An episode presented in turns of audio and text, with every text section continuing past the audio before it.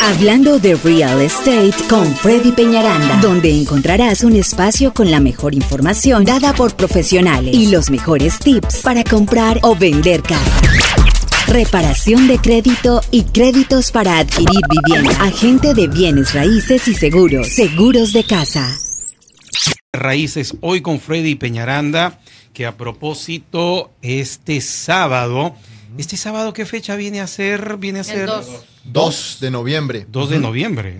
Muy bien. Este 2 de noviembre eh, van a tener que quedarse hasta la medianoche, porque vas a empezar un programa en la televisión. Sí, vamos a estar en el programa de Andrea Leal.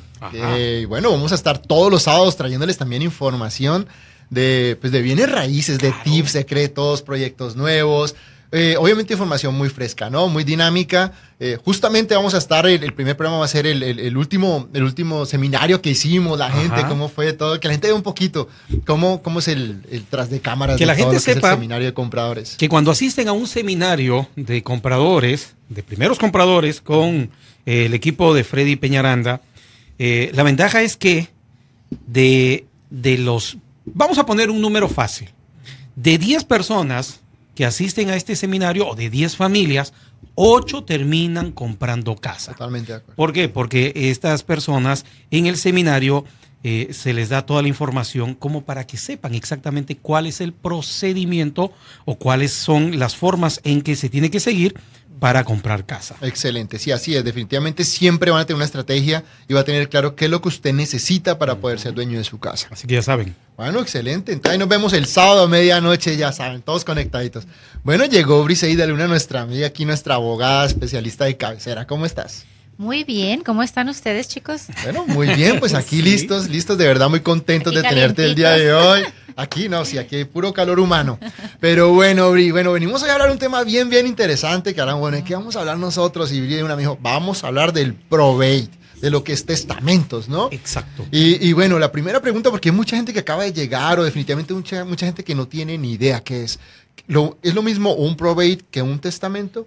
No, es buena pregunta. Mira, el, proceso de probate viene siendo, creo que le llaman en español, tribunal testamentario, y viene siendo todo el tema de sucesión, ¿verdad? El proceso de probate inicia en cuanto se muere la persona, ya sea con testamento o sin testamento. El proceso de probate es un proceso judicial mediante que el testamento es aprobado como válido ante una corte como el último testamento de esa persona y es el, el único válido.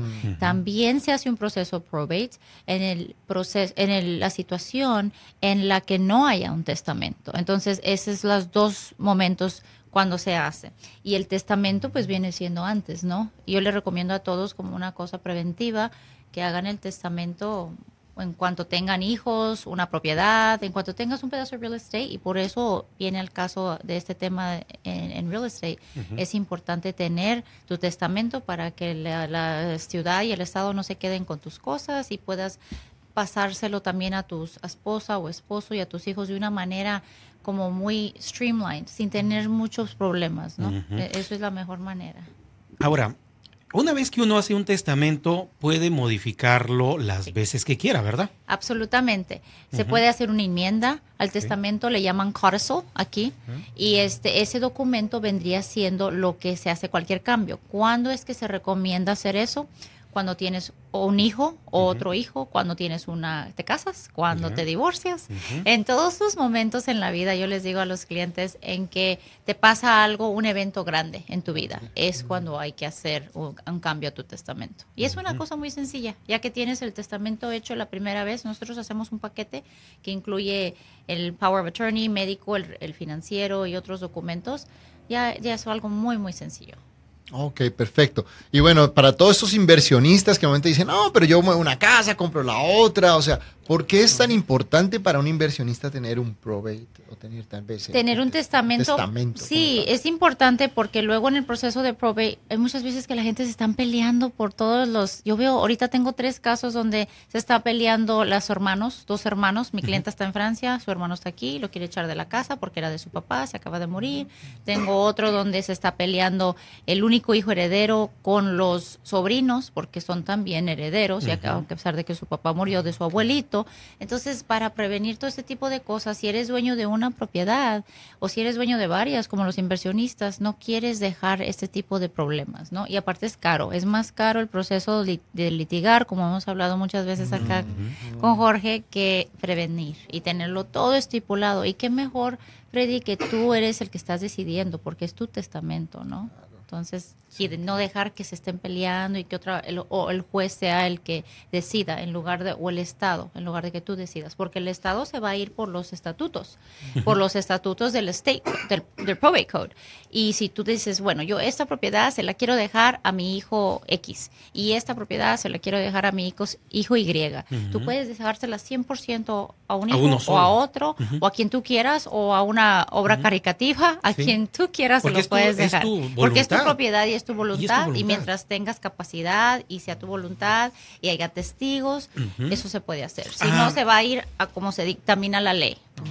Briseida, una persona hasta qué edad eh, el Estado puede considerarle que está lúcido mentalmente para realizar un testamento. Alguien de 90 años puede hacer un testamento y cómo se puede decir, ah, mira, está lúcido, porque hay hijos que a veces pueden decir, mi papá ya estaba sobre los 90 años y, no estaba pues al 100% lúcido. O sea, ¿cómo se puede batallar eso? Claro que sí. No, no es determinado, buena pregunta, basado en edad. Es determinado basado en lucidez y por eso hay testigos. Por eso tiene que ser ah, atestiguado por dos personas que no están, no tienen un interés o que no van a ser beneficiarios del testamento. Ellos están diciendo, esta persona yo lo vi que está of sound mind, que tiene claridad.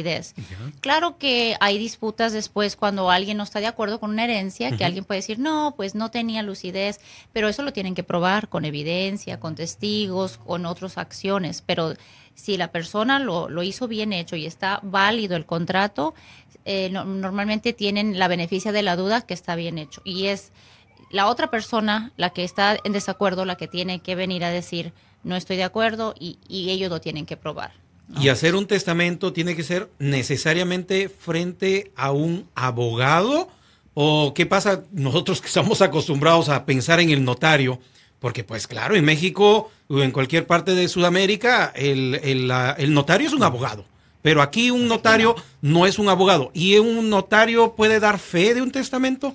Un notario puede dar fe como notarizando el documento. No recomiendo que un notario en Estados Unidos lo redacte el documento, más sí es necesario que ellos den su sello para, para dar fe de que las personas están firmando. Estuvieron ahí, pero... Tanto los testigos como el, testamentario. Es así se dice, la persona que está haciendo el testamento, pero no es recomendable porque también eh, por ejemplo, tengo un caso ahorita donde le digo que se está peleando los, los nietos del que falleció con el tío y es porque el señor tenía un testamento, pero desafortunadamente no llenaba los requisitos. Entonces, ¿qué, ¿qué pasa? Que está defectuoso de facto y no podemos utilizarlo. Entonces tenemos que hacer todo el proceso de probate, fíjate, como si no tuviera testamento, como si se hubiera muerto intestado, porque hubo fallas, porque no había dos testigos desinteresados, porque no estaba notarizado, porque no estaba firmado y por otros Em, detalles que había ahí. So, hay que tener mucho cuidado. Claro.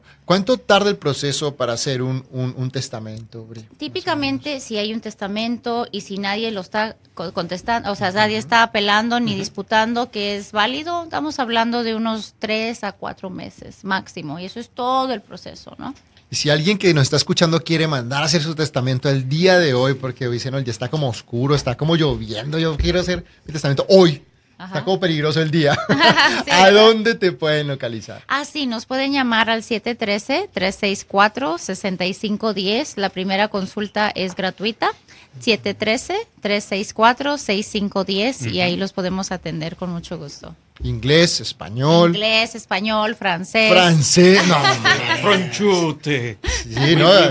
Si usted va para Singapur, también tiene una oficina en Singapur. Ah, sí. Ya. Tenemos una oficina internacional, para que ustedes sepan igual, ¿no? Y hay gente que a veces tiene, ¿no? Sus oficinas, algo que necesite, pues es bueno comentar. ¿En qué parte de Singapur? estamos en la parte suroeste y también en Houston estamos en el centro y en Galería. Tenemos dos oficinas aquí también, pero ahí abrimos la oficina, pues, para otro tipo de de tratos con gente que son expatriotas, que son tejanos. Hay una gran populación Popularidad. población, Población. población. de, de expatriotas tejanos, Mm. believe it or not, en, en Singapur. So, allí Sí. manejamos los testamentos de ellos y como la mayoría tiene su familia, sus niños y viajan mucho, pues tienen ese miedo de que, que si, al- si al- si viajo con mi esposo a tal parte y dejo los niños, necesito que estén protegidos y quieren sus testamentos. y Briseida. aquí igual, ¿no? Si am, alguien, por ejemplo, que todavía no está legalizado con sus documentos en los Estados Unidos, solamente tiene su pasaporte de su país de origen, pero ya hizo negocios, ya tiene, eh, bueno, hay mucha gente con mucho dinero y que solamente tienen su ITIN number. Ellos pueden también hacer su testamento, o sea, necesitan tener un seguro social para hacer testamento. No, no es necesario el seguro social. Las leyes de inmigración y las leyes de, de real estate son totalmente separadas. Entonces, esa es una concepción que la gente no, está, no sabe, pero no, sí pueden hacerse un testamento y no es necesario eh, eh, ni un driver's license, ni un social security number, pero sí un photo ID, una identificación Ajá. que son la persona para el notario que de El pasaporte puede ser. El pasaporte es válido. Puede ser Algo la credencial del lector de su país. Sí. A veces me llegan mexicanos con su credencial de uh, de lector. que tienen, les dan. Tengo clientes en otros países, en Colombia, Venezuela, donde tienen propiedades allá, pero ellos tienen una inversión aquí y esa inversión la quieren protegida y esa tiene que estar bajo las leyes de aquí. Entonces, ese testamento lo manejamos nosotros. Ah, mira, qué interesante. Si tienen inversiones afuera, se pueden poner en el. No, eso no los manejamos nosotros. Esas se tienen que hacer un testamento En aparte en, lugar. ese país. Ah, Ok, cada, entonces cada país maneja sus propias eh, Leyes, leyes, sus su propias propia propiedades, reglamentación. Bueno, vamos a repetir entonces el teléfono del abogado Briseida Luna. Ella es especialista en temas de real estate. Si usted gusta, puede llamarle en este instante al 713-364-6510. 713-364-6510. Y decía eh, Briseida Luna, la primera consulta va a ser Gratuita. gratis. Sí. Súper. ya, no, no, bueno, y antes de irnos, ¿cuánto es el costo aproximado de un testamento?